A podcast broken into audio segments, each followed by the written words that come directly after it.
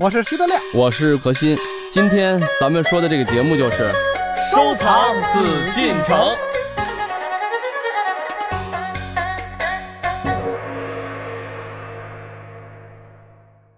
欢迎朋友们来关注我们的《艺海藏家》，我是主持人永峰。我们又要和大家一起来收藏紫禁城。坐在我对面的是我们的老朋友何时人也组合。那么今天呢，我们要走进到故宫，了解一下端砚。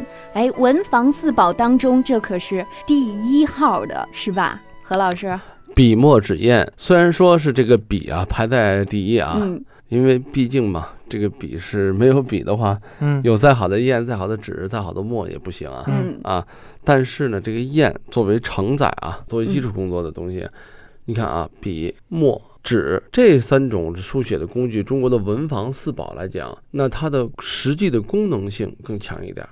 唯独砚台，尤其是端砚，它不仅仅是说我在这砚池里去研墨啊，我要用它。实际上，现在咱们很多也写书法、也画画的同志都知道，有几个人还真正去用砚台呀？对啊，都用墨汁儿了，墨汁儿拿墨盒儿，德亮就不，用是吧？他只用塑料瓶儿 哎，我还真用砚台，啊，真的是研墨。就是好多啊，听众不了解，说这个有墨汁儿，你们干嘛还要用墨呢？嗯这砚台是不是就是一个摆设？不是，研墨跟墨汁儿真不一样。你别看研出来也是黑的，嗯，但是它那个下笔呢，那墨是有灵动性的，它不是纯黑一片，不是漆黑一团。所以呢，那个研出来的墨，所以经常是我们看那画画画得特别好，那墨气儿啊，哎呀，墨分五色，怎么那么好？它是研出来的墨，不是墨汁儿。呃，嗯直接拿墨汁出来那效果，这个墨好是一方面，砚台好是另一方面。就是这墨怎么能给它磨开呢？最简单，你找一块砖头也能磨，是吧？你找一铁锉也能磨，那不那那不行，但是为什么？磨完了以后写不了哎啊，为什么不行呢全？吃进去了。呃，就你真拿那个铁锉磨那墨块儿，咔咔咔咔的下墨特别快，嗯，那个颗粒太大，是啊它不溶于水，你你不能蘸着一堆沙子写字儿，是吧？你要过去有很多东西，玉的有玉的砚台，还有瓦的砚台、石头的砚台，各种的什么棕花石啊，什么呃泥的砚台嗯都有。但最后人们就发现，什么砚台就这磨这个墨呀，让它下墨又快，发墨又快。什么意思呢？就是这一节墨，咔一磨，它马上就能下去一块儿，嗯，但是发的还得好，我就不知道这发是什么意思。就是它溶于水的程度。哦，就换句话说，就还是举这例子，你拿一个锉锉那个墨，嗯夸夸夸夸下墨也快吧，啊，但是下来那些个颗粒呢，不溶于水，或者溶于水溶得慢，颗粒太大。那这个和砚台有关系吗？哎，砚的这种石头，它的石质，它上面其实你要用放大镜看或者显微镜看，它是嗯有那个就跟错似的那种东西的啊，它是会，所以它下墨下的快，同时它发墨发的也快，就是它嗯下来的这个墨的那个细小的颗粒非常细。另外呢，端砚它是石头的，它这个东西表面也会被磨下去。嗯，就是它的那个石粉和这个墨粉融合在一块儿，再溶于水，所以这个墨吃起来非常舒服。嗯，只有端砚是这样的，其他的什么砚它都达不到。哦，是这样吗？何老师，我白说了，说这么半天得上何老何老师这样吧？呃，那个，就刚才咱们这么听这个德亮啊这么聊两句啊，可见呢，德亮是真是画画的人，而且真自己亲自画过，确实是这样。因为呢，端砚啊，就是咱们现在用的砚台研墨。现在的墨汁儿，咱们大家实际上要是写书法、画画的人，心里都明白，现在的墨汁里面是含胶的。含胶是什么概念呢？你写字你会发现，很多人说这个墨汁儿倒下来，纯的墨汁儿，你把笔蘸好了去写，结果写两笔它就发干，你就嗯，写不了了。为什么呢？前几笔可能墨很浓，还有大墨块儿、大墨团，可是后面的字儿写完这个一个笔甚至都写不完的时候，已经干了。真正的研墨它是没有胶的。我们要嗯包括我们原来画画，因为现在也没有办法受这种条件，你得用现在速成一点的颜色，怎么办？我们都有一个步骤叫做脱胶。嗯。如果咱们以前很多搞专业的人啊，包括你看看咱们现在很多家长啊、听众们自己有小孩学画画，或者是将来你看最简单一道理，他们学画画画水粉画嗯。啊，咱们现在那水粉颜色一买买了一盘水粉，一挤小盒里头一格一格的去画画吧。嗯，在我们那个时候画画的时候也一样，也要要脱胶吗？要脱胶，怎么脱法？把它挤好了上水，然后泡，经过一天一夜，时间长了那胶就浮上来了，哦，把它要倒掉。就跟那个炖肉撇撇沫子似的，啊一个道理。它一定要把那个胶跟颜色要分离。这个哦墨块里面就不加胶，为什么叫松烟墨油？因为它提炼以后，为什么要做成块儿呢？嗯它没法弄成液体，因为液体的存在，你还得让它这个黑的保持，必然是有胶，因为光是水就不行，它就沉淀了。嗯，你不能就跟那什么东西摇一摇再喝，那那不行，对吧？哦墨块是固体的，它可以不用胶，它凝固就固在一起嘛。然后通过墨石的，像刚才咱们说，跟类似细砂纸一样的效果，墨跟石质融合在一起，恰恰这个端砚啊，它是跟墨结合的最好、最完美的一种石材。端砚为中国四大名砚之首，是文房四宝之一。端砚产自广东肇庆市，肇庆古称端州，所产的砚台因此叫端砚。最早产于唐代武德年间，至今已有一千三百多年历史。端砚实质特别纯净、优美、细腻、娇嫩、滋润，具有秀而多姿、呵气研墨、发墨不损毫的特点，有龙天定型、云无定制、形态万变的独特雕刻工艺，从而具有既工实用又堪欣赏的双重价值，因此历千年不衰，受历代世人珍重。端砚能达到什么效果啊？哈气成水，嗯，然后哈完气以后，就甚至可以用墨，哦就是夸张嘛啊，当然这么说嗯啊。为什么你看咱们去挑砚台的时候啊，包括我呢，就看这好不好看啊，嗯这颜色怎么样啊嗯，包括那些石眼都是做的啊。但懂，你看我就会把手啊，因为石头是凉的嘛，嗯嗯咱们手是热的，我就直接往印面上摁一下，嗯它就出现水印儿。我看看这个水印儿到底它是歘就消失了，你手一离开它就消失，还是嗯慢慢的才能消失？嗯那就说明它石头的密度是不一样的。对，那很多人卖砚台人都不懂，您这干嘛呢？您这是，您这手都摁一下，这什么意思？他们不懂。现在这个端砚对于使用来讲，咱们是得心应手的一个工具啊。但是同时啊，端砚它关键还承载了很多使用以外的文化内涵。啊这里面是属于笔墨纸所欠缺的。这个你看，笔墨纸砚里面文房四宝最终落在只有砚台上。嗯为什么你发现这个砚它是承载了？就像咱们以前也说过啊，寿山石、田黄，嗯就是皇帝啊，不管是什么文人雅客呀，不管是君主啊等等，嗯赋予了他很多他本身以外的精神上的这个功能。而端砚也如此，因为它好，它用的合手，因为它这个材质恰恰适合我们大家使用的时候。同时，作为一个文化啊，咱们以前中国的这社会还是一种文化文明的社会的时候，给它赋予了很多这个功能，就是使用功能、实用功能以外的一些意义啊。嗯，哎，德亮，嗯我现在信你了。通过 何老师刚给我讲了这些，啊那我觉得你应该对这个端砚很有了解吧？我告诉你，我了解到什么程度哈？啊，我们有一个同学啊，大学同学去端州，就现在就是肇庆啊，回来这个我们一块儿同学会，嗯完了我就跟他说，我说你一定要给我带块砚台来，因为你们那儿出砚台。他说我不懂啊，我说没关系，你就找当地，你反正你你花钱行，怎么也行吧，找一个 懂的人带着你弄啊，一定给我弄来，还真给我拿来了。我说嗯真好。他说你怎么能懂呢？我说我这么告诉你吧，你那条端溪水是怎么流的，完了那个山势是什么样，完了山上的那个各个坑口都在哪儿，我都知道的一清二楚。啊，他说你什么时候来我们这儿的？我说真没来过嗯。我说就是靠在网上这个，我把所有的端砚的论坛都是从第一篇帖子一直看，好几千页，知道吗？然后，都把都都看完了，完了嗯里边有很多东西，就当时还没有微博的时候，有好多人照的相片传到这个论坛上的，就嗯当时那个溪水怎么流，然后那个洞口是怎么下去，包括什么时候进去，什么时候出来等等，这我都知道。呵，我说，所以你蒙不了我，你给我拿的这块真不错。这端砚怎么来的呀？它有什么样的历史故事啊？这故事有很多，我给你讲一个吧。嗯在大唐的时候，实行这个科举考试，完了呢，这个全国的举人们就都开始来高考，嗯然后赶到西安啊，就当时的长安啊高考。这我还真没研究。后来的这个高考啊，就不是高考了，就是这个这个进京的这个会试啊，是三月嗯春天。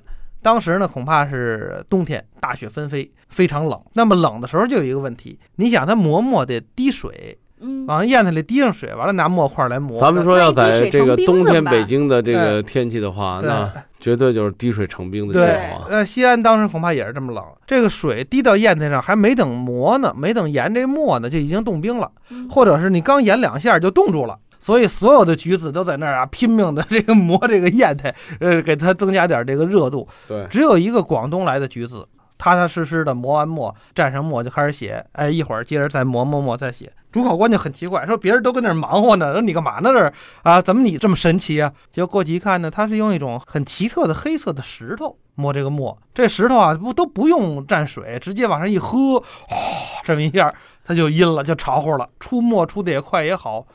后来一看，这是什么东西？这个啊，这是是我们老家啊，哎我们端州那边啊产，的我们特有都都那边这的一种石头这个这个就就就啊啊，西安的那主考官也没听懂什么意思啊，这粤语这也太难懂了，知道吧？啊，那时候也说粤语啊。啊，进献给皇上，皇上一看这东西确实好，打这儿起颁行天下，大家伙都用这个嗯，端州的实验。是啊，最好的一定是皇上得用着。嗯，这个实际说起来，这就是一个当时政治的特色，因为当时是以人治国嘛，皇帝那是天下就最大的一个领袖了，他说了算。我是老大，对他一个人，最所有最好的东西，那一定是最终要得到他的肯定，嗯他的认可。你说你这东西再好，嗯，皇帝不认可，因为皇帝什么？皇帝是万人之上啊，对，所有人上面最顶尖的人，对那他没有认可，你这东西就是不是真好呢？就不是真好。为什么各地方官员啊，当时啊，就是想不管是升官发财，不管或者是他们就有各自的想法讨好皇帝，都会把各自各省的，咱们在中国特别有意思，每个省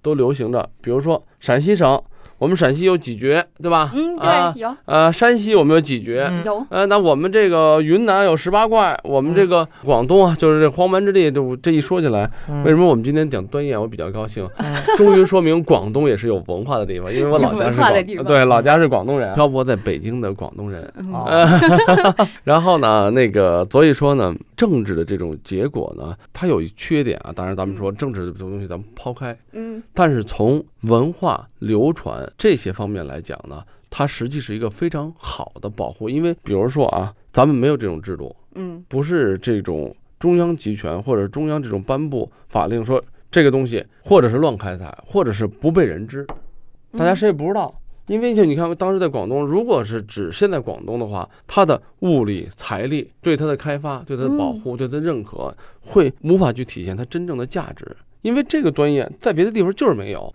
你哎，这我还得加一句啊，嗯，那这真是大自然造物之奇，对，对啊，就是别说别地儿没有这种端石，就是同一个山上，就大概相隔五百米不同的洞。你这要再聊聊，我就聊起我这个和田玉了啊，哎 我喜欢的和哎，田。对。对你看和田玉、嗯翡翠，对，就就中国的很多中国就是这儿有幅员辽阔，嗯但是呢，物产是各有特色。嗯如果没有这种体制，你端砚走到全中国的角度，甚至现在名扬海外嗯是非常难的。嗯嗯，但是有了皇帝，他在认可的时候，好，这你经过来是不是好东西？你寿山是不是田黄好？我一颁布，皇帝认可，从此这个矿受保护，嗯端砚的文化价值得到了巨大的提升。这个时候大家才想，哎呦，端州有这么好的砚台，我们这儿有没有？呃，对嗯其他你看为什么产生了其他的砚，成泥砚、奢砚啊等等啊，各种材质，它这个时候第一有比较，第二同时呢。也利于什么？咱们说端砚的一种保护开发，因为皇帝认可的时候，我就得到重视了。哎对，咱们目前的社会来讲，咱们在至少在文化方面啊，啊对，谁都说群龙无首啊。嗯我们广东有广东文化，你们是山东有山东文化，谁的文化都不错，到底谁最好啊？啊，都有优缺点，谁也别说谁好，谁也说不好，结果是倒是百家争鸣了。嗯但是呢，有的时候近乎于自相残杀。实际上，很多地方特色，这个当然说文化现象可以百花争鸣，但是对于咱们现在今天聊的材质的东西，咱们现在聊的是很具体，嗯这个材质能不能得到保护？说实话，在清朝的时候开采和田玉，中国开采和田玉有上千年的时间啊，包括现在端州的端石也一样。为什么咱们现在的物种也缺少？大自然被咱们无情的践踏，因为没有真正的保护，只有市场。现在的社会是市场，挣不挣钱？挣钱，对挖往死了挖，恨不得把这端州翻过来再调过去才好呢。但那个时候不一样，皇帝认可了以后，嗯，有地位，有文化，给我一个人用，把矿一封，御林军一战，善挖者死，它是不是一种保护？因为所有的材质、所有的玉石、所有的这种整个这些矿产啊，嗯它都是经过上亿年在特殊的地壳环境中才会形成的。嗯它不是说现在简单的说嗯我这么待着就形成了。咱们说原来的钻石啊、水晶啊，好多东西都是在特殊的环境下产生。刚才德亮说，就在同一个地带也有不同的这种材质啊。当然我告诉你啊，就是比方这一个山坡上，就隔着一千米，嗯挖了两个洞下去，挖出来的东西完全不一样。这个洞叫老坑，老坑是三大名坑之首啊，嗯挖出来这么坑、水片坑、麻子坑石，嗯，万斤，就嗯现在就就是这个价儿，你就拿出一片儿来，只要是老坑的，卖一万块钱肯定没问题，嗯是这个情况。旁边那个隔着一千米，那还得是小片儿。哎，真是这一千米。对于一个山来说，一千米算什么呀？嗯挖下去挖出来的可能就是五百块钱，就这样的。嗯，而且不单是这样，就是这个老坑啊，因为我专门研究过这个啊，它是这个最大也就是一间屋这么大，这个坑就叫老坑，就是它的四壁都能挖这个有这个矿脉，它东边这块挖出来的跟西边那块挖出来的就不一样，所以是。专业的人士一看这个颜色，这是大西洞的，那个嗯。啊，这是一看这是七十年代那批水鬼洞挖出来的，就是它是哪个年代挖出来的哪批砚台都知道。哎，它这坑里我就特想知道，是不是 像那种蚂蚁垒的那种不窝似的？这个误这儿有一个坑，为什么咱们叫做坑啊？嗯坑口坑口都是人挖的时候才成坑，嗯，人不挖的时候它就是山呀，吧对吧？也就是说，它这个坑就像咱们探矿一样，嗯它这是一个矿脉，嗯，就跟咱们现在开矿似的。为什么我开金矿，我得去探测啊？那个时候啊，没有这么强的这个技术，在这个唐朝正式开始。就说是哎，有这个挖掘的记录啊，嗯书上已经记载，在用端石端砚的时候啊，我觉得这个开采的时间啊，嗯，中国这种历史它一定是早于那个时候了。嗯但是你说它是怎么开采的？是某一次炸山的运动，还是某一次无意中？因为它没有现代的技术。实际这也是一个挺有意思的一件事儿，我觉得现在还没有一个明确的就是探讨。这个验民验工们，他是怎么知道从这儿下去？对呀、呀，因为他以前没有这个矿，他没有咱们现在的探测技术，嗯而且他以在咱们是推到很早，怎么突然就想起会开采这个端石来呢？这就跟你们家旁边的都是和田玉，你也不知道这东西值钱。再说了，不采他是不知道的，外面大山树，所以当然说了，我觉得很多文明啊都是有历史的巧合。偶然发现啊，的，对，可能不管它炸什么山，偶然，就像比如说有些人发现这石头就跟雨花石似的，哎，我泡在水里挺好看的，嗯慢慢我就成观赏了。哎，你那破石头，咱们说平时咱大马路上捡的石头，它就没用，嗯对吧？我觉得这就是先人那种智慧。我觉得所有的最早的发现，在这个世界人类文明历史上，最早的发现都不是技术层面的发现，因为嗯没有技术。对，我觉得都是一种精神层面的发现。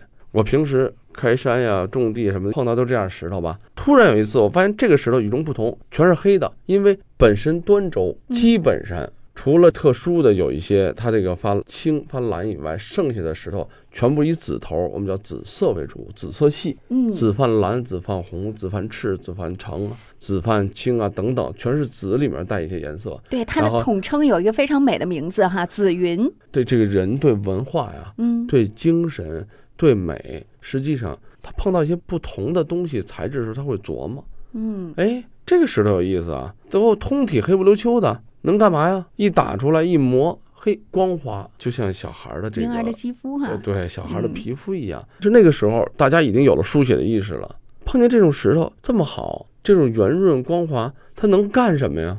盖房子不好用，也嗯少。做什么装饰品啊？嗯对吧？那个时候人家虽然爱美，还没有现代人像永丰这 每个天一想起来我什么新衣服，他不是，嗯，他还在生活中碰到什么？嗯书写文字是他生活中最高级的一种生产生活。怎么办？突然想到这个能不能用上？用上以后，我想先民对这个端砚啊，嗯开始认识，可能是无意中这么出现的。艺海藏家正在播出。朋友们，说到这儿啊，端砚在被人们认识到它的使用价值之后，会有怎样的命运呢？这种奇特的石头能够轻而易举地得到吗？人们挖掘它们会采用什么样的方式呢？